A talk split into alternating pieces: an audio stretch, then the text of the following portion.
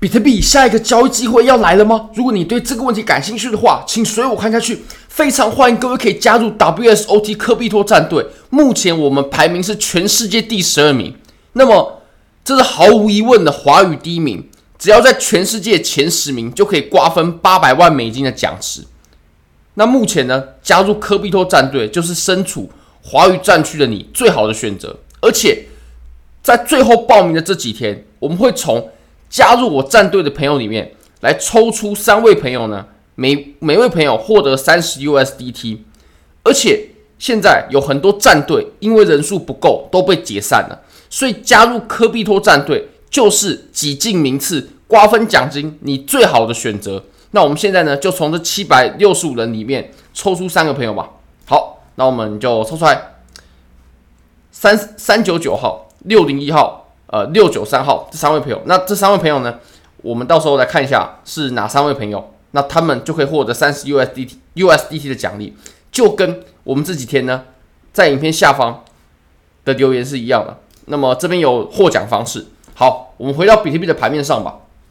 目前呢，我们从日线上来说，我们一样再强调出一次这条趋势线，再次。不过呢，我们这次想说的重点是不一样的。我们来打开一个指标，这个指标叫做 ATR，它看的呢主要是波动率。那我们可以来看一下，其实我们现在的波动率啊，它已经来到了我们最近最近半年以来的新低点啊，半年以来的最低点，大概在这个位置。如果我们用一条横线表表示的话，那其实 ATR 呢，它是有滞后的，毕竟它是取一段时间嘛。那通常这种取一段时间的指标呢，都都会产生滞后啊，其实绝大多数的指标都是有滞后的。那我们来看一下，我们之前呢，ATR 它处于低点的时候发生了哪些事情呢？像比如说，哎，我们之前在低点的时候，比如说像哦这这种位置，还有呢这个位置，还有像比如说我们之前呢在这种位置的时候，这几个地方，我们来复盘一下吧。那首先呢，我们当时啊产生这个 ATR 的低点，就是因为我们在后面。它震荡时间太久了，那随后跌破过后呢？诶，它的波动幅度就来到了最小。它波动幅度小之后，后面就有一波拉升。还有我们在这个位置一样，我们刚刚有谈到嘛？你可能会说，诶，这个地方它的波动不小，为什么它的 ATR 会来到近期的低点呢？那是因为我们在前面所走的是这些震荡的行情啊，它是到这个位置延后了，它才表达出来。那我们随后你也可以发现，它相对应的地方，它就开启一波上涨。当然。我们现在先复盘，我们等一下呢，我们再来谈谈为什么。还有我们在这个地方的时候，当时我们的 ATR 数值呢也出现了一个低点，那原因就是因为我们在前面这个地方的震荡，它实在是太窄幅，而且时间太久了。那再来呢，就是我们现在，我们现在的震荡的窄的这个幅度呢，其实是我们在过去的这段时间以来最夸张的一次。那还有一个地方，我认为也很值得我们复盘了，就是我们在这个位置。最低点的时候，其实也就是我们这整段行情呢，诶，它在狂暴上涨的时候，狂暴上涨之前的一段行情，它就走出了我们波动率的最低点。那我们来看一下啊，其实为什么我们在一段多头行情开始之前呢，我们都会走出一个波动率的低点？其实这个也是蛮好解释的，因为我们在上涨的时候呢，在上涨的时候，通常它的涨幅呢都是很狂暴的，不然就会有太多人上车，那车上太重的话。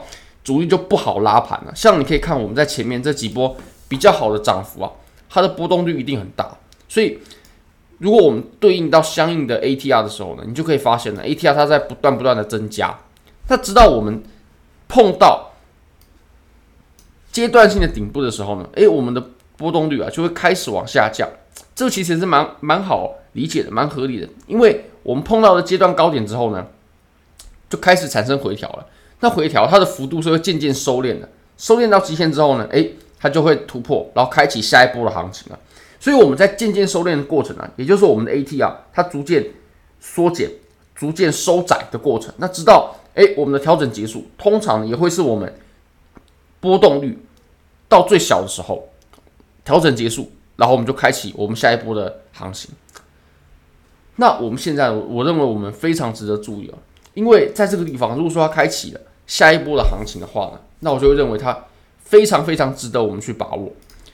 那再来是，你可以看，其实我们在上方呢，我我相信这个也不用多说。我们现在在上面啊，最强劲的阻力大概就在三万到三万一的这个地方。这个地方呢，我们连续来了两次，第一次是在这个位置来触摸了，后面呢，我们又触摸了一次。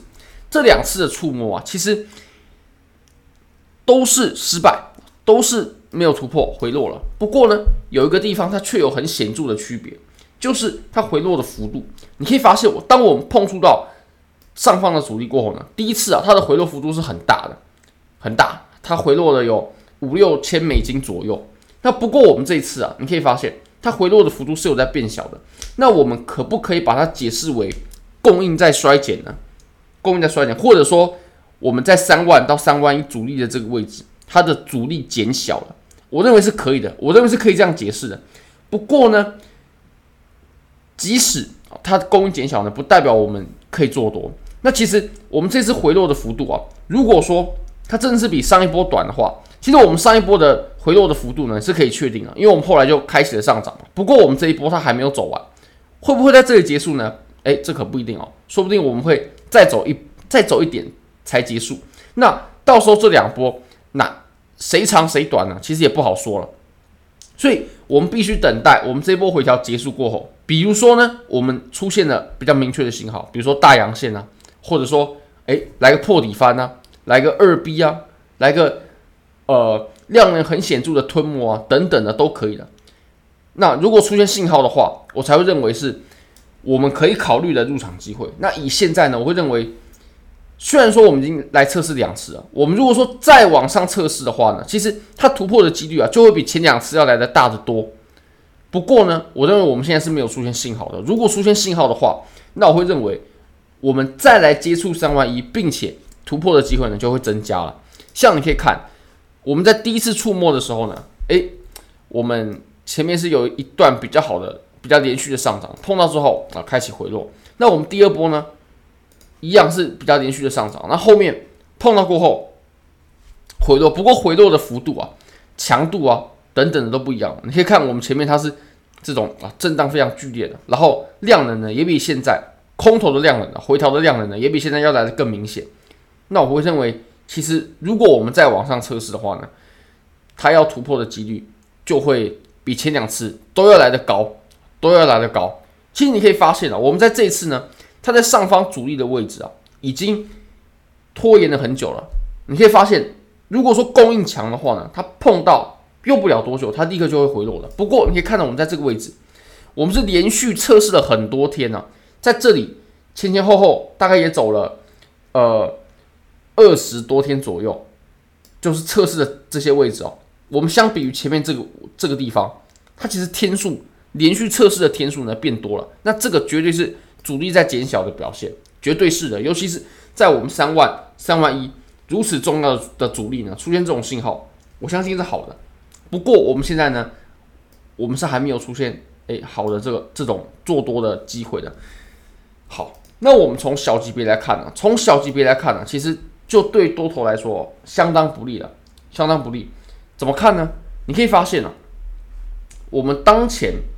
其实确实没错。如果说我们在大背景啊，比如说日线，它是走多头的情况之下做多准没错，或者说逢低多找支撑做多，这准没错的。不过你可以发现啊，如果说我们要找支撑做多，这里是不是支撑呢？它绝对是个支撑。你可以发现支撑我们是怎么去寻找的呢？其实我们就是看它的呃这种触点来判断它的有效的程度。那你可以发现啊，我们在这个这几个地方它所出现的触点呢，非常明显。这个位置它肯定是个支撑，它肯定是个互换。那我们应应不应该在这个地方做多呢？这个时候我们就要来辨别一下此处支撑它的有效的程度了，就是这个支撑它的强度。它其实这个支撑的强度啊，我会认为呢是比较不稳妥的，它是比较不坚强的。怎么说呢？你可以发现呢、如果说一个好的支撑呢，那我们在触碰的时候呢，我们应该立刻产生反弹，立刻产生反弹的，尤其是越强劲的反弹，量能越大的反弹越好。不过你可以发现，我们现在的价格呢，已经完全贴在我们这个价位上了。那这我相信对于多头来说绝对不是一件好事。那我如果我们换个角度想，如果说是空头的话呢，如果说是空头啊，我会认为，如果真的要走这种大级别的机会的话，真的要等待我们这条上升趋势线它被突破了。这条趋势线被突破的话，呃，往下跌破，那我才会认为机会会慢慢倾向于在空头这边。好，那我们再切到一小时吧。再切到一小时，嗯，其实也没啥好说的。那我也相信啊，我们现在比赛呢是还没有分出胜负的，就是它距离还没有拉开，因为现在根本盘面就没有波动。不过我们下一次的波动呢就会非常关键了，因为比赛时间是有限的，在这有限的时间之内呢，我们一定要抓住好的机会，吃到好的波段。那我们。我们战队呢才可以瓜分奖金，而且我认为我们这一次瓜分奖金是有史以来最有机会的一次。